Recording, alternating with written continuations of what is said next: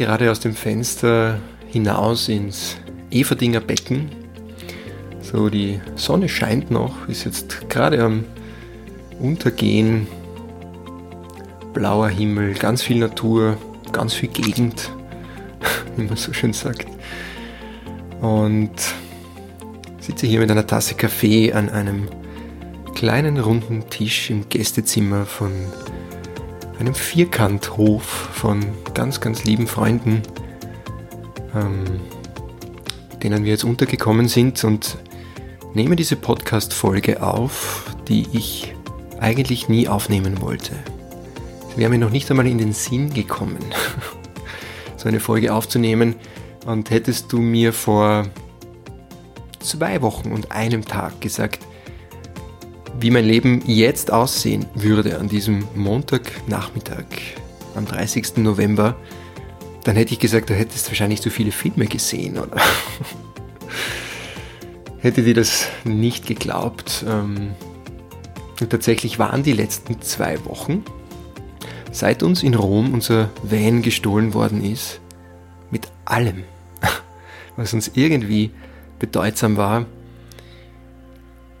alles wie ein bisschen in einem Film. Und zwar in einem schlechten Film. Also vor allem an diesem Montagnachmittag, heute vor ganz genau zwei Wochen, sogar auf die Uhrzeit genau, es ist jetzt 14.43 Uhr. Und ja, ich mag die heutige Folge dazu nutzen, für ein Update aus meinem Leben und auch natürlich ein bisschen aus dem Leben von Andrea, weil wir da natürlich jetzt gemeinsam äh, ja, eine unglaubliche Zeit erleben gerade.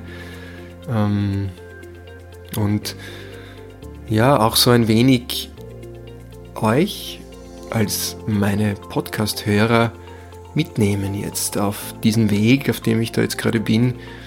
Ähm, es ist mir einfach irgendwie ein Herzensbedürfnis und gleichzeitig weiß ich, dass viele Menschen gerade und ganz sicher auch viele von euch in Situationen sind, die gerade extrem fordernd sind. Dieses Jahr, dieses Jahr 2020 und alles, was es mit sich bringt, ist so unfassbar teilweise, ähm, es schwerfällt zu glauben, dass das irgendwie alles wirklich passiert. Und trotzdem finden wir uns wieder in den unterschiedlichsten Realitäten, jeder mit seinen unterschiedlichen Prüfungen, die das Leben gerade so stellt. Und mir ist völlig klar, dass ich da bei weitem nicht, es, es mich bzw. als Andrea und mich da bei weitem nicht am schlimmsten getroffen hat. Und trotzdem mag ich es mit euch teilen, so wie ich die Dinge jetzt sehe und fühle, weil ich auch weiß, dass es sehr gut tun kann, wenn man weiß, dass man nicht allein ist und ja, so ein bisschen schauen, wie gehen andere damit um. Und teilweise auch, welche Lehren ich bis jetzt ziehen konnte aus dem Ganzen was da jetzt geschehen ist. Ja, und damit ganz herzlich willkommen zu 1000 First Steps, einem Podcast für das Größte in dir. Und die vielen ersten Schritte, das, worauf sich dieser Podcast im Herzen bezieht, die liegen jetzt vor mir und teilweise bin ich sie auch schon wieder gegangen, seit alles anders ist, als ich es geplant habe. Ähm, ja, ich beginne die Folge. Wo beginne ich die Folge? Naja, beginnen wir die Folge heute vor zwei Wochen in Rom, würde ich sagen. Ähm, viele von euch kennen die Geschichte schon, zumindest in Auszügen. All jene, die meinen Newsletter abonniert haben ähm, oder mir auf Instagram folgen, da habe ich das schon ein bisschen erzählt, aber ja, ich gehe da jetzt einfach noch einmal ein bisschen drauf ein und ähm, die heutige Folge ist auch einfach so ein bisschen aus dem Herzen sprechen, so den Gedanken freien Lauf lassen und mag sein, dass ich mich da auch ein bisschen verlaufe oder ein bisschen verhaspel, verhasple, ja, da haben wir es schon. Aber ja, soll ja, soll ja nicht irgendwas allglattes, durchgetaktetes, äh, super stylisches sein, sondern vor allem eines und zwar echt und wahrhaftig und das liegt mir einfach vor allem heute ganz besonders am Herzen. Ähm, Andrea und ich waren in Rom, wo wir eigentlich zufällig gelandet sind. Wir waren Montag, es war Sonntag eigentlich und wir waren am Weg zur Küste Wir waren gerade mal zwei Wochen unterwegs mit unserem Van, den wir das ganze Jahr lang umgebaut haben, wir so viel Herzblut hineingesteckt haben, so viele Emotionen, Schweiß und Tränen. Und wir wollten eigentlich gar nicht so lange in Italien bleiben, aber wollten eigentlich nach Spanien schon längst, aber Frankreich hat halt irgendwie alles dicht gemacht und es war schwierig. Und haben wir gesagt, na ja, dann sitzen wir das jetzt mal in Italien aus und ja, machen uns auf den Weg nach Spanien, wenn es ein bisschen leichter wird.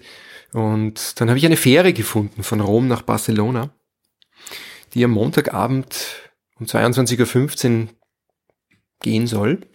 Wir haben das Ticket gekauft, waren am Weg Richtung Hafen. Und am Weg liegt ja Rom. Und ich sag so zu Andrea im Bus noch, du, warst du schon einmal in Rom eigentlich? Sie sagt, nein. Ich sag, was? Und dann, nein, wir müssen nach Rom. Ja, das ist so eine schöne Stadt und jetzt, wenn sich das so spontan ergibt und weißt du was, es war irgendwie 16.45 Uhr und wir fahren gerade in die Stadt rein und ich sag so, jetzt gehen wir Pizza essen in Rom. Ähm, das geht sich aus, um 18 Uhr sperrt halt irgendwie alles zu, jetzt im, ja, Lockdown-Zeiten oder so, halben Lockdown, wo, wo Italien halt gerade so drin ist. Und wir kommen halt tatsächlich um 17.15 Uhr in eine Pizzeria und äh, es war so ein traumhafter Abend und ja, wir sind dann mit so, mit diesen E-Scootern zum Kolosseum noch gefahren und haben, äh, ja, haben einfach einen wunderschönen Abend dort noch verbracht. Andrea konnte endlich so diese Ewigkeit dieser Stadt ein bisschen auch erleben und ich habe mich gefreut, dass ich ihr das zeigen konnte. Ja, und ähm, haben dann da im, so einem Parkplatz die Nacht verbracht, eben im Bus geschlafen, ich habe am nächsten Tag in der Früh noch meine Podcast-Folge hochgeladen. Die letzte Folge, die unheimlich berührende Folge mit Tatjana und Bernd, der Schamanin und ihrem Partner über die Natur. Und irgendwie hatte ich so das Gefühl, ach, ich muss diese Folge jetzt noch hochladen. Wir haben noch gearbeitet am Vormittag. Und plötzlich mittags war dann so ein, naja, in mir plötzlich, meine Gedanken haben mich so überrollt. Es war plötzlich, also die Solaranlage war, hat nicht so funktioniert, wie sie sollte. Ich bin draufgekommen an diesem Morgen, äh, dass die Batterien eigentlich seit, glaube ich, drei Wochen nicht mehr voll waren. Ich habe mich einfach komplett vertan mit den Zahlen auf der Anzeige ähm, und habe dann ein E-Mail bekommen vom Hersteller der Anlage, der Solaranlage und, und habe dort nachgefragt, was man tun kann und der hat gesagt, ach, die Batterien, die sind doch schon lange nicht mehr voll aufgeladen und ihr müsst die Batterien laden. Ähm, wenn du sie weiter als 50 Prozent entlädst, dann, äh, dann werden sie einfach kaputt. Und das haben wir halt schon zwei Wochen lang gemacht. Und weil die Sonne halt auch nicht so stark gescheint hat ähm, und so weiter. Na, und plötzlich mein Kopf beginnt zu rattern und ach, und jetzt, und jetzt setze ich mir das in den Kopf, sag zu Andrea, Andrea, wir müssen die Batterien aufladen. Jetzt. Und habe mir das halt einfach eingebildet. Äh, um 12 Uhr mittags sitzen im Auto, haben das überhaupt nicht geplant, wirklich. Wir haben uns nicht überlegt, wo wir da eigentlich hinfahren. Ich sage nur zu Andrea, bitte such auf Google Maps, such eine Werkstatt heraus, Autowerkstatt, äh, wo wir vielleicht jetzt die Batterien für ein paar Stunden anhängen können und dem Mechaniker ein bisschen Geld geben dafür und dann sind die Batterien mal voll. Völliger Schwachsinn, diese großen Solarbatterien, die letzt halt auch nicht in wenigen Stunden. Aber ich habe mir das einfach eingebildet. Die Andrea, die dann auch schon wusste, dass wenn ich mir was in den Kopf setze, es nur ganz schwierig ist, mich davon abzubringen, hat gar nicht versucht, mit mir zu argumentieren, hat das einfach gemacht. Wir fahren dann also auf irgendein Ziel zu, auch irgendwie so ein bisschen einen Stress gehabt, weil in Italien halt irgendwie alles um 13 Uhr zusperrt, 13 bis 15 Uhr circa. Und ich mir dann gedacht habe, ja, das wäre jetzt wichtig, davor noch eine Werkstatt zu finden vor der Mittagspause, damit wir die Batterien anhängen können. Also völlig in einer eigenen Welt aus Gedanken und kommen halt in eine Gegend, wo wir überhaupt nichts verloren hatten. Äh, und haben gar nicht wahrgenommen, wo wir da eigentlich gelandet sind. Mm, und das ist eigentlich eine wirklich, wirklich miese Gegend ist. Äh, Google Maps hat uns halt dorthin geführt, ja, irgendeine Werkstatt. Die Werkstatt hat natürlich zugehabt. Ähm, aber wir haben am Weg ein Einkaufszentrum gesehen und haben uns gedacht, echt, da gehen wir jetzt einkaufen. Ja, weil wir müssen ja noch was besorgen für die Fähre, die ja dann am Abend gegangen wäre, 20 Stunden am Meer, da braucht man nur was zum Essen und gehen da in dieses Einkaufszentrum. Mediamarkt war auch dabei übrigens. Ich dachte, ach super, jetzt kann ich endlich meine Festplatten, externe Festplatten kaufen, damit ich meine Daten sichern kann, weil hatte natürlich meine Backup-Festplatten alle im Auto Ähm, nicht, weil ich das wollte, sondern weil ich vergessen habe, sie rauszugeben. Es war wirklich so absurd und so blöd von mir. Ich habe einfach darauf vergessen. Ich habe sie irrtümlich eingepackt, als wir den Van äh, eingeladen haben, bevor wir weggefahren sind und bin erst unterwegs draufgekommen. Shit, alle Backup-Platten sind im Auto. Na gut, ich kaufe zwei Festplatten unterwegs, äh, kopiere das und schicke sie mit der Post nach Hause. So, das war der Plan. Wir gehen da also einkaufen, steigen aus dem Auto aus. Äh, erst später erzählt mir die Andrea, was sie eigentlich für ein Gefühl gehabt hat, nämlich gar kein gutes. Das hat sie das schon irgendwie gespürt.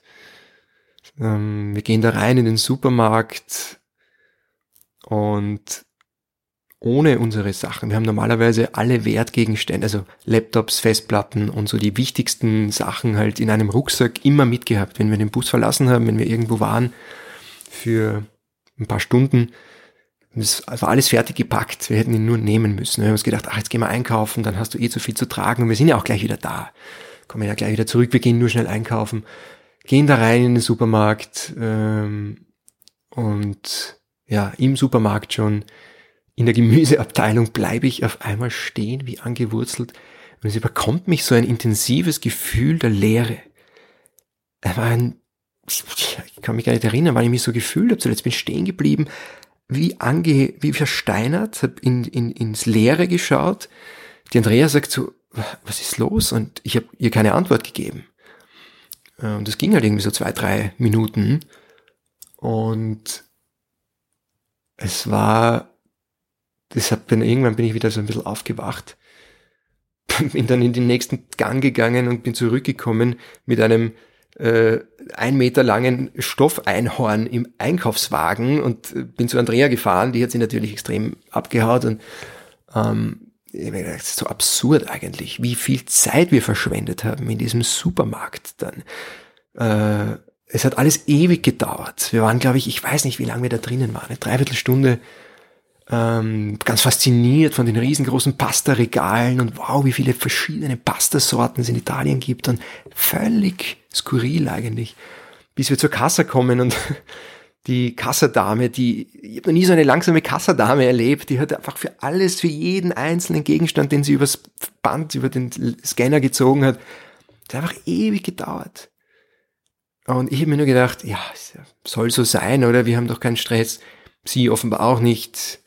Dolce Faniente, Italien und so. Und habe mich nicht einmal aufgeregt oder irgendwas, sondern gedacht, gut, dauert das halt jetzt irgendwie ein paar Minuten länger bei der Kasse. Und als wir rausgehen, sagt die Andrea zu mir so, Jakob, was war da jetzt los da drinnen mit dir? Und in dem Moment gehen wir die Stiegen rauf, biegen um die Ecke auf die stark befahrene Straße. Und die Andrea sagt noch so, was wegen am Van? War irgendwas mit dem Bus oder hast du Sorgen gemacht? Und in dem Moment schauen wir nach vor und wir sehen, wie unser Bus, unser Zuhause, unser Traum, unsere Vision vor uns aus dem Parkplatz biegt. 50 Meter vor uns ungefähr. 50 bis wahrscheinlich 70 Meter, keine Ahnung. Dieses Bild hat sich so eingebrannt in meinen Kopf, dass es auch jetzt immer noch zwei Wochen später mich immer wieder überkommt auch und es war dann an diesem Tag einfach so,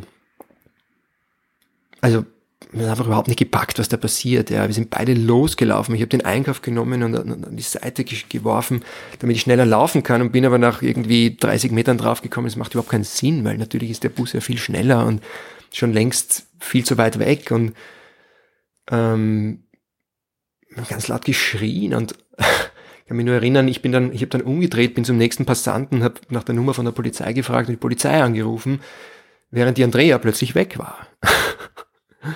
und ich habe das gar nicht so wahrgenommen. Ich habe nur so versucht, der Polizei zu erklären, was passiert ist, die mich nicht verstanden haben, weil dort keiner Englisch redet. Äh, auch beim Polizeinotruf nicht. Bis die einen Dolmetscher da gehabt haben. Es hat irgendwie zehn Minuten gedauert oder länger. Voll das Zeitgefühl verloren und ähm, ganz großes Chaos, irgendwie es hat zu schütten begonnen und echt wie im, wie im schlechten Film, ja. Und bis ich draufkomme, dass die Andrea dann nicht da ist. Ich denke, das ist scheiße, die Andrea ist weg. Ich kann sie auch nicht anrufen. Ich habe die Polizei jetzt am Handy und ähm, ja, als dann endlich die Polizei nach, glaube ich, 20 Minuten den Notruf aufgenommen hat und gesagt, okay, wir beginnen jetzt nach dem Bus zu suchen. Und gedacht, okay, jetzt können die schon längst überall sein. ja, rufe ich die Andrea und sage, Andrea, wo bist du? Und, und sie so, ja, ich bin da in ein Auto gesprungen und habe zwei Jungs, die denen habe ich erzählt, was passiert ist und die haben zwar kein Wort verstanden, aber sie haben mich nur weinend irgendwie mit ihrem Bus mitgenommen und ich habe nur gesagt, folgt diesem Auto. Die sind mitgefahren, also die haben sie mitgenommen und sind halt unserem Bus nachgefahren. Und sie hätten ihn fast noch erwischt und dann war die Ampel rot und vor ihnen waren zwei Autos und sie konnten halt nicht mehr nachfahren. Und ja, dann war unser Bus über alle Berge. Und sie sind ihn dann noch irgendwie eine halbe Stunde suchen gefahren. Und ich bin erst später äh, ich realisiere, wie unfassbar mutig und auch wahrscheinlich ein bisschen crazy das ist, in einer solchen Gegend einfach in einen Bus zu springen von irgendjemandem und ja, ist in dem Fall zum Glück gut ausgegangen, aber ja, den Bus haben sie nicht mehr gefunden. Und erst im Nachhinein ist mir dann halt irgendwie auch bewusst geworden, dass das wahrscheinlich auch gut war, weil die Andrea natürlich auch bei der nächsten, hätten sie den Bus erwischt, die wäre wahrscheinlich da einfach mit reingesprungen. Und wer weiß, was dann passiert wäre. Ähm, genauso wäre ich ganz sicher, hätte ich nicht zugeschaut, wie die unseren Bus klauen, wenn wir dort eine Minute früher angekommen wären, wenn die Kassiererin im Supermarkt nicht so lange gebraucht hätte. Oder ich dieses bescheuerte Einhorn nicht aus dem nächsten Gang geholt hätte, um da, um es der Andrea zu zeigen. Nachher, wenn ich drüber nachdenke, ist einfach so, so krass, ja, du weißt, du weißt einfach nicht, was, was da hätte noch passieren können ja, die Geschichte ist dann so weitergegangen, dass äh, wir halt im Uber waren, nachdem endlich eins gekommen ist, um zur nächsten Polizeistation zu fahren, äh, um dort halt dann die Anzeige zu machen. Und am Weg zur Polizeistation fällt Andrea auf einmal ein, sie könnte ja versuchen, ihren Laptop zu orten. Das ist uns bis zu dem Zeitpunkt beiden nicht eingefallen und dann hat ihr Laptop tatsächlich ein Signal geschickt. Und ja, das kam aus einer von einem Ort, wo wir dann zum Uberfahrer gesagt haben, kannst du es bitte dorthin führen und schauen. Ich meine, irgendwie war so diese Hoffnung, vielleicht steht der Bus ja dort irgendwo und wir können ihn einfach mitnehmen. Ähm, na, also der Uberfahrer sagt dann, naja, das ist eine, uh, it's a gypsy camp, hat er nur gesagt, und and it's very uh, difficult to get in.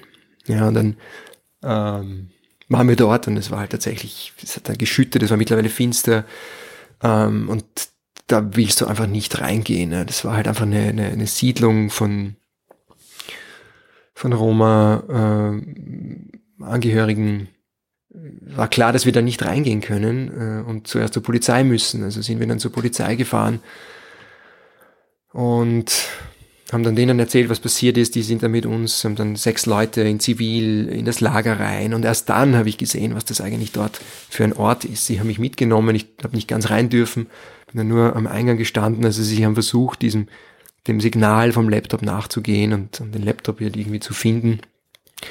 Sind dann aber eine Viertelstunde später raus und haben weder Laptop noch Bus gefunden. Ähm, naja, und ich bin halt gestanden eine Viertelstunde und habe mir das Lager vom Eingang aus angeschaut.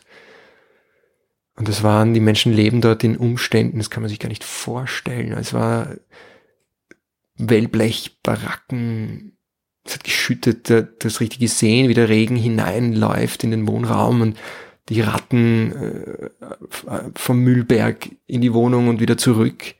Der Müllberg, der dort irgendwie am Eingang dieses Camps vor den Häusern liegt und unfassbare Zustände, ähm, so viel Armut, so viel. Also es war, ich, ich, es war in eine, wie in eine andere Welt. Ich habe geglaubt, ich bin wirklich in einem Film. Ich habe das alles überhaupt nicht realisiert, was da wirklich passiert. Und naja, gut. Ähm, fast forward. Äh, wir haben die Nacht dann in einem Hotel verbracht. Die Polizei hat uns dorthin gebracht. Und ja, am nächsten Tag dann langsam wachst dann halt auf und ist dir nur, scheiße, ist alles echt passiert. Ähm, was ist das für ein Hotelzimmer hier? Und scheiße, ja, das ist wirklich passiert. Und schlägst halt jedes Mal wieder irgendwie im Boden auf. Und es war halt wirklich alles, wir hatten halt konsequent alles in diesem Bus drinnen, was uns irgendwie wichtig war. Wir haben nicht vorgehabt, so bald wieder nach Österreich zurückzukommen, sondern wirklich im Bus zu leben, zu reisen, zu arbeiten, ähm, unseren Ideen und Projekten nachzugehen und haben deswegen halt einfach wirklich alles mitgenommen, ja, von Musikinstrumenten zu Tagebüchern der vergangenen Jahre. Ähm, eine kleine Gummiente El Capitan, mit dem ich um die Welt gereist bin, der irgendwie sowas wie ein, es klingt blöd, aber es ist sowas wie ein Freund geworden. Ja, der hat einfach, war einfach immer dabei. Und ähm, ja, bis hin natürlich zu Laptops, alle Daten, ähm, meine Podcast-Folgen. Ich habe noch zwei Podcast-Interviews gehabt, die ich äh, jetzt demnächst spielen wollte. Die sind halt auch alles, alles weg. Und ja, ich weiß auch nicht, das ist, die nächsten Tage waren dann so ein Schritt nach dem anderen und immer mal wieder, wie wenn du einfach nur funktionierst. Ja, wenn du einfach nur dich konzentrierst auf das, was jetzt zu tun ist. So ähm, zur Botschaft gehen, einen Notpass beantragen, äh, ÖMTC anrufen, zu fragen, was die für dich tun können. Die konnten dann die Heimreise organisieren mit einem Mietwagen, äh, Zahnbürste kaufen. Ja, das war ja alles, also außer das Gewand, das wir angehabt haben, Handy und Geldbörse, die wir zum Glück noch mitgehabt haben, das war das Glück im Unglück. Ähm, aber sonst so alles weg. Also dann mal halt frisches Gewand kaufen, Unterhosen, Socken, T-Shirt, äh, halt so das Notwendigste. Und ja, immer wieder schlenderst du dann so durch die Stadt, du willst eigentlich gar nicht da sein, aber gleichzeitig, wie gesagt, es macht vielleicht Sinn, noch zwei, drei Tage zu bleiben, weil auch die Botschaft gesagt hat und, und äh, die, die Polizei ja oft tauchen die Busse halt wieder auf, dann halt natürlich völlig ausgeplündert, aber immerhin. Aber ist uns dann relativ klar, bald klar geworden, dass das halt äh, nicht viel Sinn macht, da jetzt noch länger zu bleiben. Und ja, wir sind dann mit dem Mietwagen nach Haus gefahren, von Rom nach Wien. Und naja, seitdem ist es halt ein ständiges, hm, ein Auf, ein Ab, ein, eine, eine Mischung eine, zwischen unglaublicher, einer Leere und einer Ratlosigkeit, gemischt mit Gefühlen von Trauer, Schmerz, Wut. War ganz viel Wut da die ersten Tage auch. Ärger, Enttäuschung, auch über mich selbst natürlich. Ähm, weil natürlich mir schon relativ schnell bewusst geworden ist, was uns überhaupt erst in diese Situation gebracht hat, warum wir überhaupt erst dort gelandet sind, weil ich mir äh, in den Kopf gesetzt habe, diese Solarbatterien, äh, Standebede jetzt aufladen zu müssen ähm, und mir das ja eigentlich immer wieder mal passiert, dass ich mir was in den Kopf setze und dann plötzlich fokussiere ich mich so stark auf eine Sache, dass ich das drumherum ausblende. Und dann blende ich oft auch aus, wie es mir eigentlich, wie es anderen Menschen in meiner Umgebung damit geht, wie es mir geht. Das sind dann einfach so diese, diese, diese eingeschliffenen Muster aus Gedanken und Gewohnheiten, die sich, die, die dich dann dazu bringen, Dinge zu tun, die im Nachhinein gesehen völlig absurd sind. Und ähm, ja, da war einfach diese Mischung aus ganz vielen Gefühlen und dann aber gleichzeitig auch, und das ist auch relativ bald gekommen, war dann aber auch oft genauso schnell wieder weg, wie es da war, war dieses Gefühl von nichts passiert ohne Grund. Ja. Es hat, es hat irgendeinen Sinn, hat das Ganze, das steckt eine ganz, ganz tiefe Botschaft drin und äh, wer weiß, was, wofür es gut ist und so. Und das sind diese unfassbar blöden Stehsätze, die man dann eigentlich als allerletztes hören möchte. Und trotzdem hat es mir irgendwie Kraft gegeben. Also ich habe schon auch gespürt, dass das mich erden im, im Moment zu spüren, okay, wir sind am Leben, wir können atmen, wir haben noch unsere Bankomat und Kreditkarten, wir können frisches Gewand kaufen, wir können jetzt einen Schritt nach dem anderen gehen, um ja da jetzt irgendwie wieder heraus zu manövrieren. Äh, wir haben einander, die Andrea und ich, haben dann auch irrsinnig gut funktioniert, auch als Team, haben ja zusammengehalten, uns gegenseitig immer mal wieder gehalten, getragen, miteinander geweint, ähm, Trost gefunden und es zeigt sich mir das Leben einfach gerade so in einer unglaublich berührenden Intensität. Äh, ja, seit diesen seit das eben passiert ist, ähm, so hart auf den Boden aufzuschlagen, das lässt mich irgendwie spüren, wie sich das Leben in seiner Ganzheit anfühlt. Ähm, dass das eben auch das Leben ist. Ähm, und nicht nur, wenn es fein ist und schön ist. Und es ist ja immer so leicht im Leben und dem Lauf der Dinge zu vertrauen, wenn die Sonne scheint, oder? Ähm, und wie schwierig, wie unfassbar schwierig es ist, diese demütige Hingabe an das größere Ganze. Wie das auf einmal zu einer Mammutaufgabe wird, wenn es stürmt und donnert und wenn du einfach überhaupt nicht verstehen kannst, warum das jetzt passiert ist.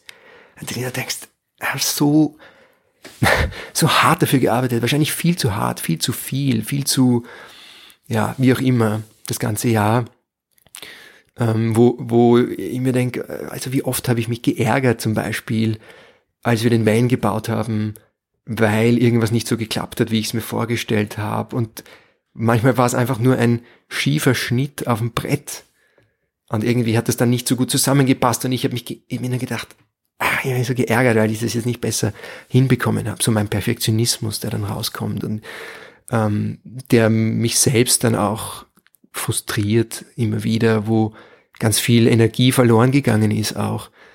Und im Nachhinein gesehen, es ist so wurscht. Es ist einfach so egal, weil jetzt ist der ganze Bus weg. Und wie oft schon war ich in einer Situation, wo es mir genauso gegangen ist und ich habe mich über Kleinigkeiten, über Banalitäten aufgeregt und habe gar nicht genossen, was da ist. Ich habe gar nicht wirklich in voller Lebendigkeit äh, gelebt in diesem Moment. Ich habe es einfach, ich war zu sehr in meinem Kopf und habe mir irgendwas eingebildet und im Nachhinein gesehen hat es mir so leid getan, weil weil ich die Zeit auch ganz anders hätte verbringen können und naja, da ist es mir jetzt ganz oft bewusst geworden, wie unnötig das einfach ganz oft war und das wollte ich jetzt eigentlich nicht sagen. Jetzt bin ich ein bisschen abgeschweift, aber ja, gleichzeitig hole ich mir dann auch ein bisschen, kann ich mir Kraft zurückholen, äh, wenn ich mir einfach auch vorstelle, wie viel ja immer noch da ist. Also diese unglaubliche Fülle, die wir erleben dürfen, seit wir wieder in Österreich sind, das, das kann ich gar nicht beschreiben. Es ist einfach so viel Rückhalt auch da. Ähm, Freunde, Familie, Bekannte, Menschen, denen ich noch nie begegnet bin, die mir unglaublich herzliche Nachrichten schreiben, Hilfe anbieten, die uns Wohnungen anbieten oder eben wie diesen Bauernhof hier, an dem wir jetzt wohnen dürfen, um uns mal wieder zu sammeln, zu organisieren, wo ich hinausblicken darf auf, auf diese wunderschöne Landschaft. Und ja, gerade vorhin noch eine Runde laufen war, ähm, entlang der Felder und danach noch ins Wasser gegangen bin, in diesem See da draußen bei vier Grad Außentemperatur und einfach mich so lebendig fühle. Mich so unglaublich lebendig fühle in diesen Tagen, weil ich spüre, dass, ja, dass das eh, wie ich vorher angesprochen habe, das Leben in seiner Ganzheit einfach äh, sich mir da jetzt einfach auch zeigt.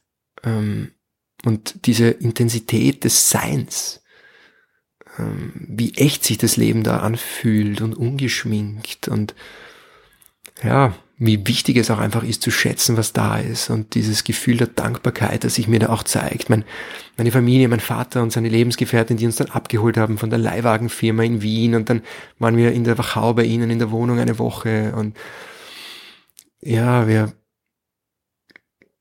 wir sind da einfach so aufgefangen worden.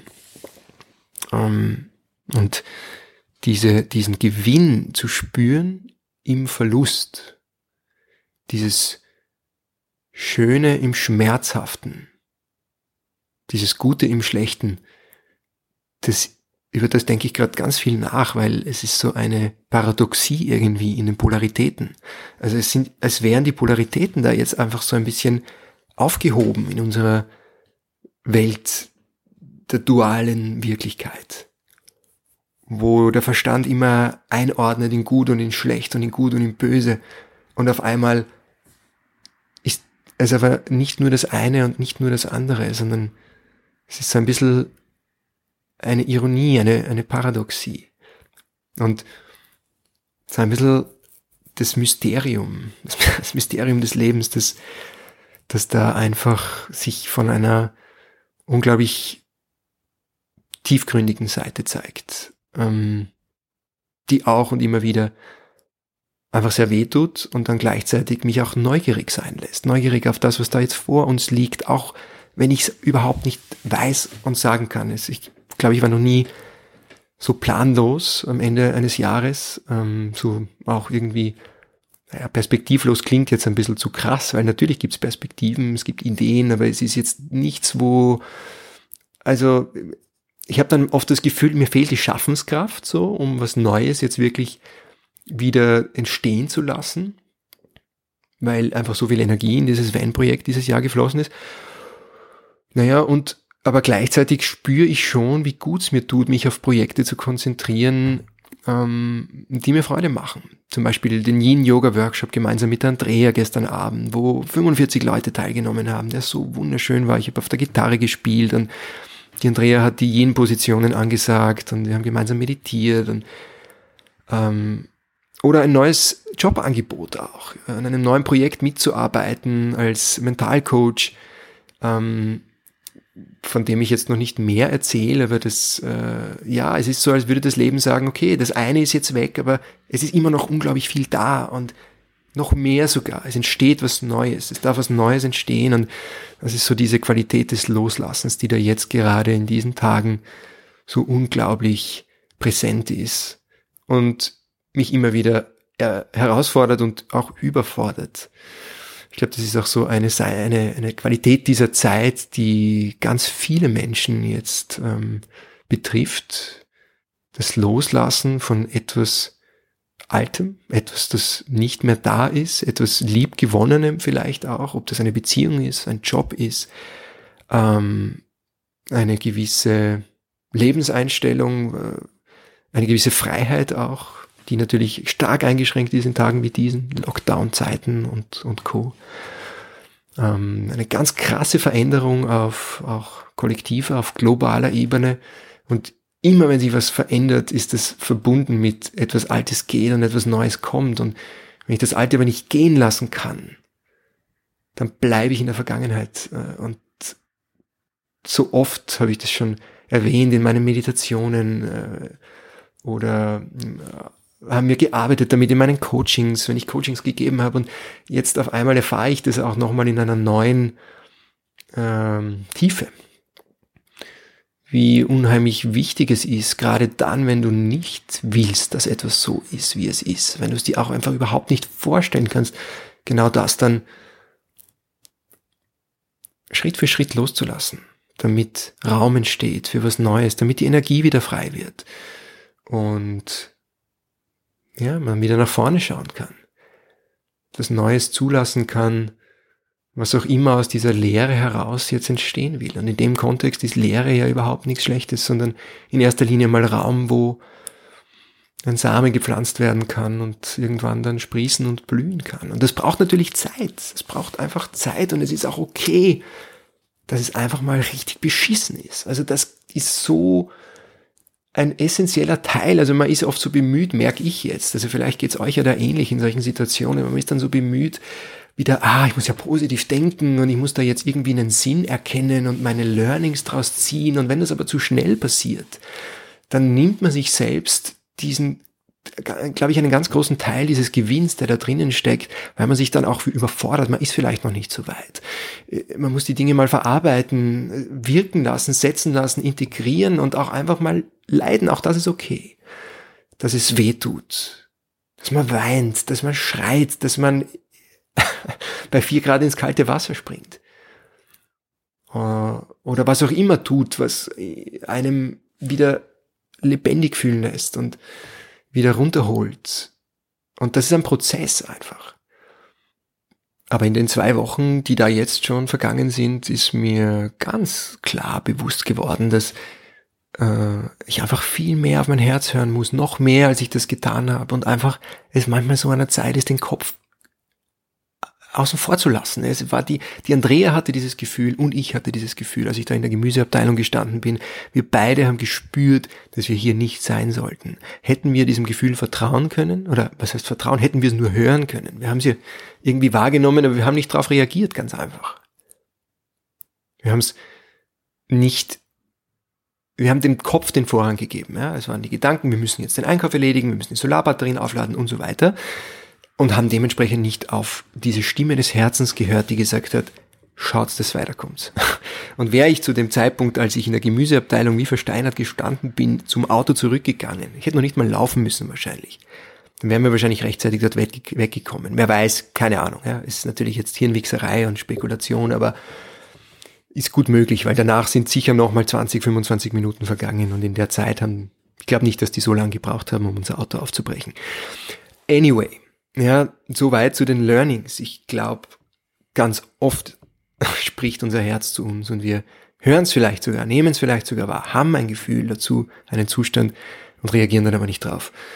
Ähm, das ist für mich eines der ganz großen Learnings bis jetzt, die ich aus dem Ganzen ziehen kann.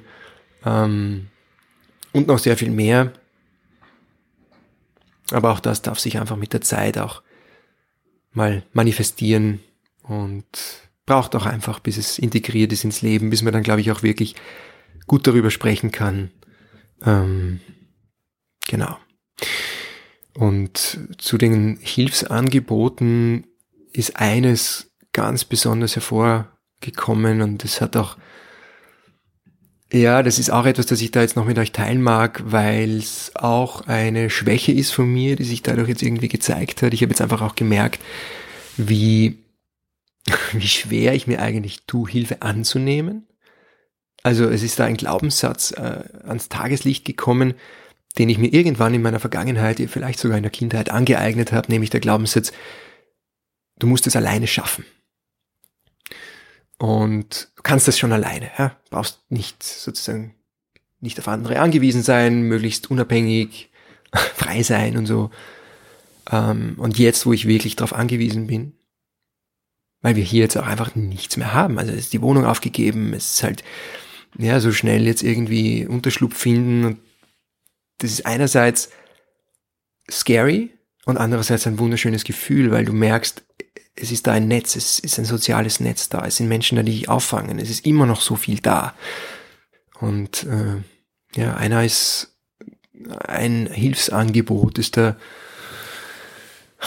mir zugekommen, das ich zunächst gar nicht annehmen habe können. Ein lieber Hörer dieses Podcasts, äh, der Michael, Michael Machetti, ich mag ihn hier auch wirklich namentlich nennen, weil er, weil es mich so berührt, was er getan hat, was er angeboten hat.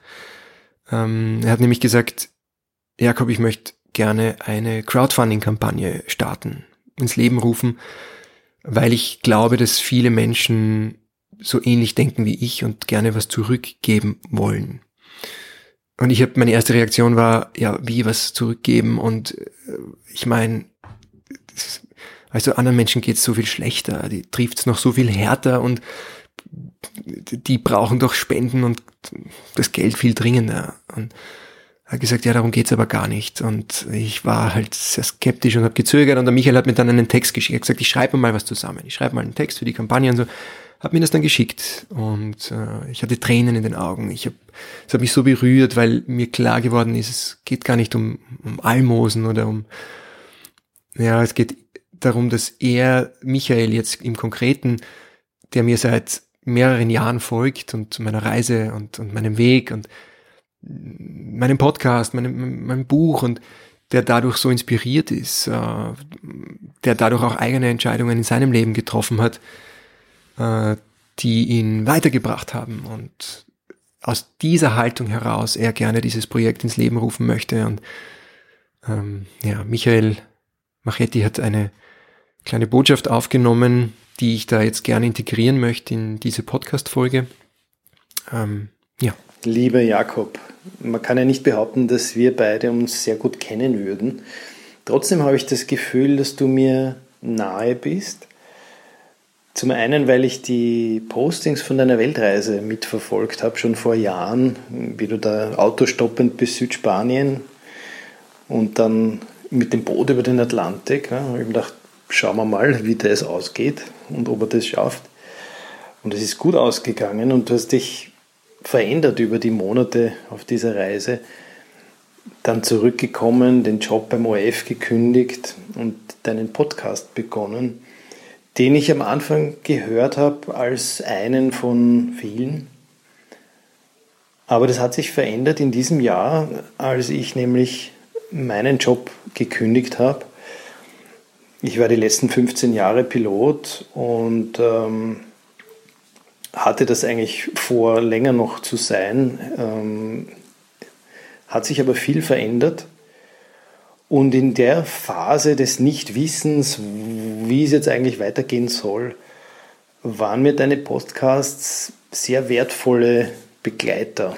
Und die Menschen, die du da interviewt hast, haben ja viele Brüche in ihren Biografien und äh, das war eine große Unterstützung in dieser Phase des, des Nichtwissens.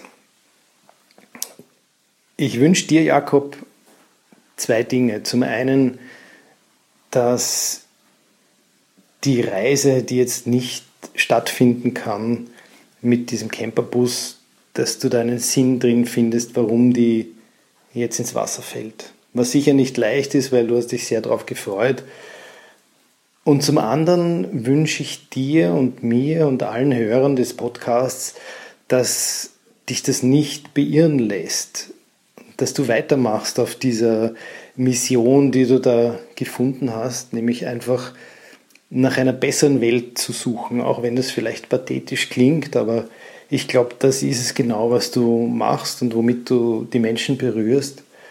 Und ähm, ja, möge diese GoFundMe-Kampagne dir ein bisschen was zurückgeben an Kraft und an Freude, äh, die umgekehrt bei uns Hörern oft ankommt. Ja, und ohne es jetzt zu gespreizt sagen zu wollen, Jakob, äh, viel Glück, viel Kraft für die nächsten Wochen und Monate und äh, wir möchten weiter hören, wie die Geschichte weitergegangen ist. Denn sie ist noch nicht zu Ende. ja. Ähm. Und ich habe schlussendlich dann Ja gesagt zu dieser GoFundMe, zu dieser Crowdfunding-Kampagne äh, und die helfende Hand angenommen. Ja, und wenn ihr jetzt ähnlich denkt wie, äh, wie der Michael, wenn ihr das Gefühl habt, ähm, dass euch mein Weg und mein Podcast in irgendeiner Form bereichert, wenn ihr das Bedürfnis habt, da was zurückgeben zu wollen und unseren Traum da irgendwie ein bisschen wiederbeleben wollt, dann, äh, ja, dann findet ihr den Link zu Michaels Kampagne in den Show Notes.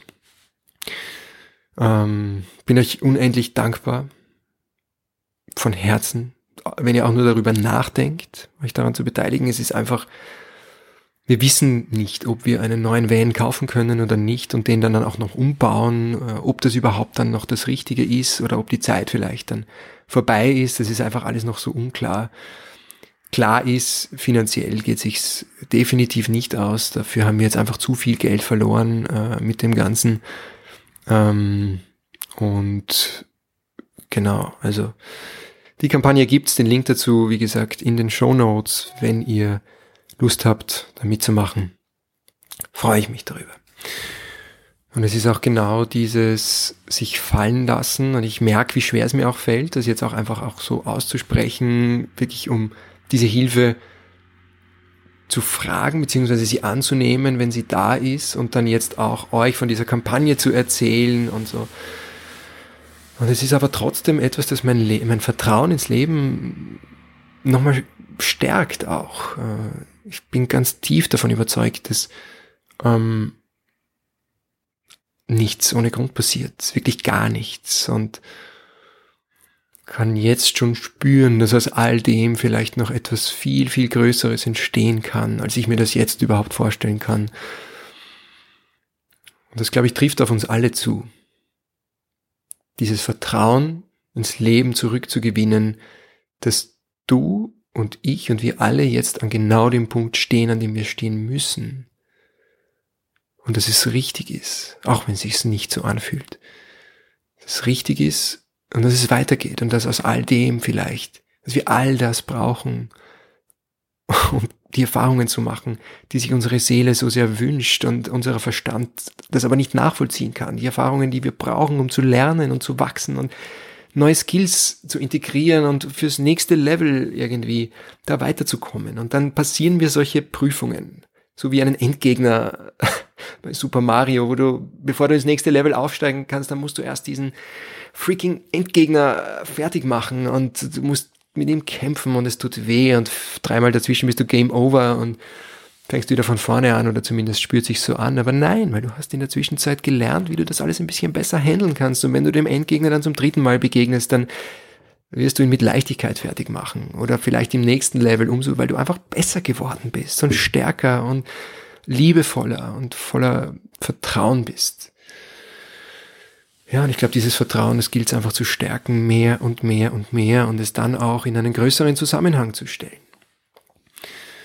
Weil auch das ist etwas, worüber ich ganz viel nachgedacht habe und ich mag das jetzt gerne noch teilen am Ende dieser Folge mit euch, ähm, weil ich es auch nicht so stehen lassen möchte. Ich habe von einem, ich habe von diesem Roma-Lager erzählt, wo unser Laptop zum letzten Mal geortet ist. Ähm, und mir liegt's fern, irgendwelche Vorurteile zu bedienen. Das ist das Letzte, was ich möchte. Und ähm, trotzdem ist es so, wie es ist. Nur wie ist es denn wirklich? Wie ist es denn wirklich? Ich habe so viel mehr erfahren in den vergangenen Wochen über, über verschiedene Clans, äh, von Roma und Sinti bis hin zu verschiedenen Mafia-Clans, die in Italien äh, teilweise auch eng miteinander zusammenarbeiten. Äh, viel mehr als mir lieb war, viel mehr als ich eigentlich wissen wollte. Und viele der Menschen, die dort in dieser Siedlung leben, wo unser Laptop oder Andreas Laptop zum letzten Mal geortet worden ist, sind in den 90er Jahren vor dem Krieg in Ex-Jugoslawien geflüchtet, sind in ein Land gekommen, das nichts, wo es nichts für sie gegeben hat. Nicht einmal die Anerkennung und schon gar nicht die Anerkennung der Einheimischen, die es einfach nicht anders gelernt haben, die von klein auf im Mangel leben, deren Familien vielleicht, wer weiß wie, zu Tode gekommen sind. Man kann sich das ja gar nicht vorstellen. Menschen, die wie wir in einer solchen Fülle leben, in einem reichen Land, in, in, in in, in Umständen, die, die einfach so ganz anders sind, als, als wenn dein Leben bedroht ist. Und dann kommst du in ein Land und bist da völlig fremd. Und ich weiß nicht, ich bin dort in diesem Lager, es ist dann irgendwie so, ich wusste jetzt gar nicht, soll ich jetzt Mitgefühl haben mit ihnen oder soll ich meinem Ärger, meinem, meiner Wut freien Lauf lassen gegenüber den Menschen, die uns gerade den Traum gestohlen haben. Und trotzdem war da so viel Mitgefühl gleichzeitig, weil diese Wellblechbaracken und der Müllberg und die Ratten und ja, ich meine, nichts von all dem kann eine kriminelle Handlung entschuldigen. Aber vielleicht zur Erklärung beitragen, eben zum Verständnis größerer Zusammenhänge die Menschen, mit denen wir danach gesprochen haben, gesagt, diese Menschen dort sind, sind ein Riesenproblem für die Einheimischen dort, auch für die Polizei, die die Kriminalität nicht in den Griff kriegt. Und natürlich will die Menschen dort niemand haben, wenn sie ständig Probleme machen. Kann eine Sichtweise sein, ja. Aber eine andere Sichtweise ist, sind, dass es nicht böse Menschen per se sind. Sind nicht als böse Menschen auf die Welt gekommen, die nur darauf aus sind, Autos zu stehlen äh, und ich weiß nicht was alles zu tun, sondern sie sind Produkte eines Systems, in dem wir leben, das wir mitgestalten, auf einer globalen Ebene. Wir sind gewissermaßen das System, wir sind davon nicht getrennt. Und mir fällt es ganz oft schwer, diese Zusammenhänge auch wirklich so, so zu sehen und so wahrzunehmen. Und, und, und gleichzeitig weiß ich, dass es wahr ist. Und ich habe mir oft Gedanken darüber gemacht, ob der Mensch, der unseren Van gestohlen hat, auch nur einen Funken von einem schlechten Gewissen gehabt hat. Oder ob das für ihn einfach sein Job ist. Sein täglich Brot, sozusagen. Weil die Welt, in der wir leben, einfach darauf aufgebaut ist, dass wenige, ganz wenige, so unfassbar viel besitzen. Und ganz viele so unbegreiflich wenig. Und wo Kriminalität für viele der einzige Ausweg ist.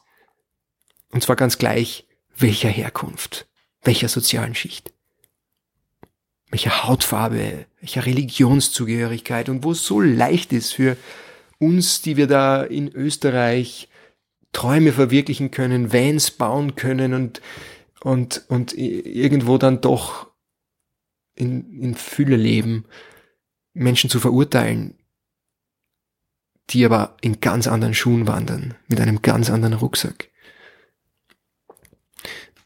Und es ist eine Welt, in der es eine ungeheuerliche Machtkonzentration gibt, in den Händen von Großbanken und Konzernen, und zwar so sehr, dass auch die Politik nur ein Laufbursche ist. Demokratie hin oder her, durchsetzt ist von wirtschaftlichen Interessen. Und wo wir uns Krimis und, und brutale Filme im Fernsehen ansehen, weil wir halt gerade nichts Besseres zu tun haben. Wo wir Gewalt und Krieg und Machtmissbrauch in den Nachrichten sehen, Tag ein, Tag aus. So normal wie morgens die Zähne zu putzen.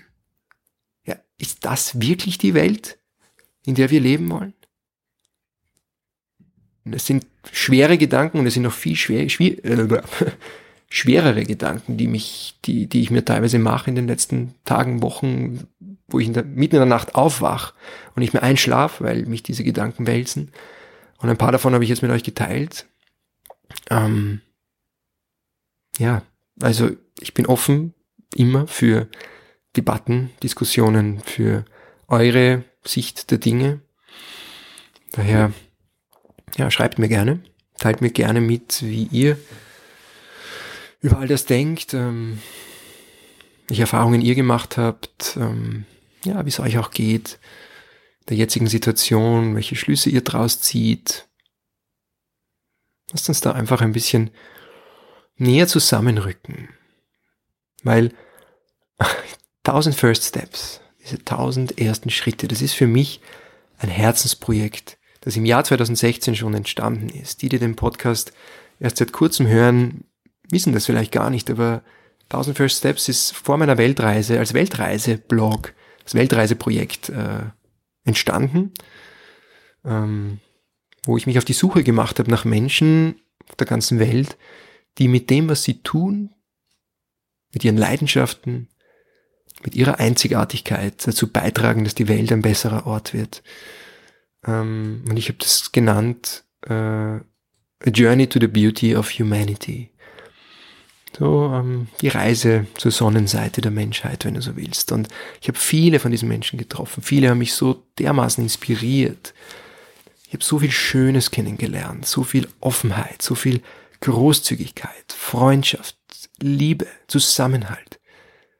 Und es ist so viel mehr von all dem da draußen als diese andere Seite, die wir auch als Menschen in uns tragen und die wir als Menschheit auch manifestieren auf dieser Erde. Keine Frage, Licht und Schatten, immer zwei Seiten.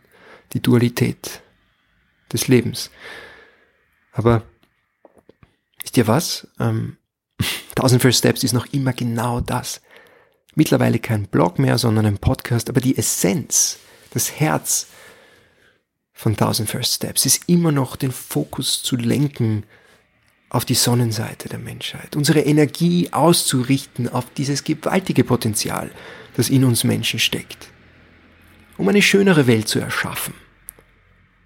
Schritt für Schritt, beginnend mit einem First Step und dann den nächsten und dann den nächsten, um einander zu tragen und zu inspirieren und weiterzubringen, eine Welt zu kreieren und, und Co zu kreieren, in der alle genug haben, in der niemand einem anderen etwas wegnehmen muss, damit er genug hat. Und in der all die, die schon längst genug haben, das verdammt noch einmal auch endlich checken. Wo wir endlich verstehen, dass wir diesen riesengroßen Karren gerade mit Vollgas an die Wand fahren, wenn wir so weitermachen. Wo es uns endlich in Mark und Bein übergeht und all unsere Handlungen und Entscheidungen durchdringt und wo Kriminalität keinen Sinn mehr macht, weil es nicht mehr nur um Profit geht oder darum mehr zu haben als andere, sondern weil alle Menschen in der Tiefe ihres Herzens wissen, dass sie das, was sie einem anderen Wesen antun, am Ende sich selbst antun. Und es macht einfach überhaupt keinen Sinn, jemand anderem Leid zu, zuzufügen. Die Bedeutung geht verloren, es ist obsolet. Dann. Vorbei dass die Zerstörung der Natur und die eigene Zerstörung ein und dasselbe ist. Dass wir nicht getrennt sind von der Natur und wenn, wenn wir den Planeten ausbeuten, wir unsere Lebensgrundlage entziehen. Und ja, eine solche Welt wünsche ich mir, wo wir diese Dinge in der Tiefe unseres Wesens leben können. Und man mag mich naiv nennen oder einen Träumer. Aber ich bin mir sicher, wie John Lennon sagt, I'm not the only one. Ganz sicher nicht. Wir werden mehr, wir werden immer mehr und ich merke es an eurem Feedback und ich merke es an so vielen anderen Menschen, die so wunderschöne, großartige Dinge da draußen tun, die noch viel mehr Menschen erreichen, als ich das tue. Und ich werde tun, was ich kann, um daran mitzuarbeiten. Das mag ich euch versprechen. Und dass ich nach, dass ich nach all dem, was uns jetzt in Rom passiert ist, dass, dass mir das noch zu einem noch größeren Wunsch geworden ist, ähm, da einen Beitrag zu leisten, weil ich einfach merke, wie unfassbar notwendig es ist. Noch mehr als zuvor. Und ich freue mich über jede und jeden einzelnen von euch, die diesen Wunsch, diese Sehnsucht nach einer schöneren Welt mit mir teilen und die das ihre dazu beitragen wollen. Und wir werden einfach wirklich immer mehr und sind nicht alleine auf diesem Weg. Wir können eine kritische Masse erreichen, sodass ein neues Bewusstsein fürs Leben in den Mainstream gelangt. Und man uns nicht mehr länger als Träumer, als Verrückte oder im Worst Case als Verschwörungstheoretiker abtun kann. Wo Spiritualität das neue Normal ist und nicht irgendwas abgespacedes, esoterisches, sondern es unser ureigenstes ist, das wir zum Ausdruck bringen. Wir uns mehr und mehr auf die Suche machen nach unserer wahren Natur und am Weg dorthin erkennen, dass es das ja alles gar nicht sein kann, was wir uns davor machen. Lasst uns zusammenhalten, lasst uns, lasst uns darüber austauschen. Ach, schickt mir Mails, ja, schickt mir Mails. Ich freue mich jedes Mal von euch zu lesen. Ich freue mich über euer Feedback. Schickt mir Mails an mail at thousandfirststeps.com. Schreibt mir auf Instagram at jakob.horvath. Wenn ihr meinen Newsletter noch nicht abonniert habt, dann wenn ihr da gerne am Laufenden bleiben wollt, über Projekte, über Events, meine Meditationen, die ich anbiete, meine Coachings, die ich anbiete, neue Podcast-Folgen, all das, dann äh, findet ihr den Link dazu auch in den Show Notes, wie auch alle anderen Links, die ich so, ja, die ich mit euch zu teilen habe. Ähm, lest mein Buch Weltnah. Raus aus der Komfortzone, rein ins Leben. Verschenkt es zu Weihnachten. Menschen, die ihr gern habt. Wenn ihr wissen wollt, wie mir die Welt und ihre Menschen beigebracht haben, wie wunderschön sie sein kann. Wie sie mir diesen Glauben näher gebracht haben an die Sonnenseite der Menschheit. Ein Glaube, den ich ganz sicher nicht hergebe, egal was uns in Rom passiert ist. Wenn sie uns alle Sachen nehmen, die wir zu dem Zeitpunkt besessen haben oder die uns wichtig waren, dann lasse ich mir das ganz, ganz sicher nicht nehmen. Mein Vertrauen ins Leben, meine Hoffnung auf eine Zukunft, in der, in der alle Wesen glücklich sind, voller Frieden und frei sind von Leid. Danke, dass ihr diesen Podcast hört und ja, mir auf diesem Weg folgt. Danke für alle eure Feedbacks, für alles, was ihr bis jetzt geteilt habt an Folgen, an Gedanken, Passt aufeinander auf. Ähm, ja. Und lasst euch bitte noch von niemandem einreden, ihr wundervollen Wesen, dass euer Herzensweg der falsche sei. Alles Liebe und Namaste, euer Jakob.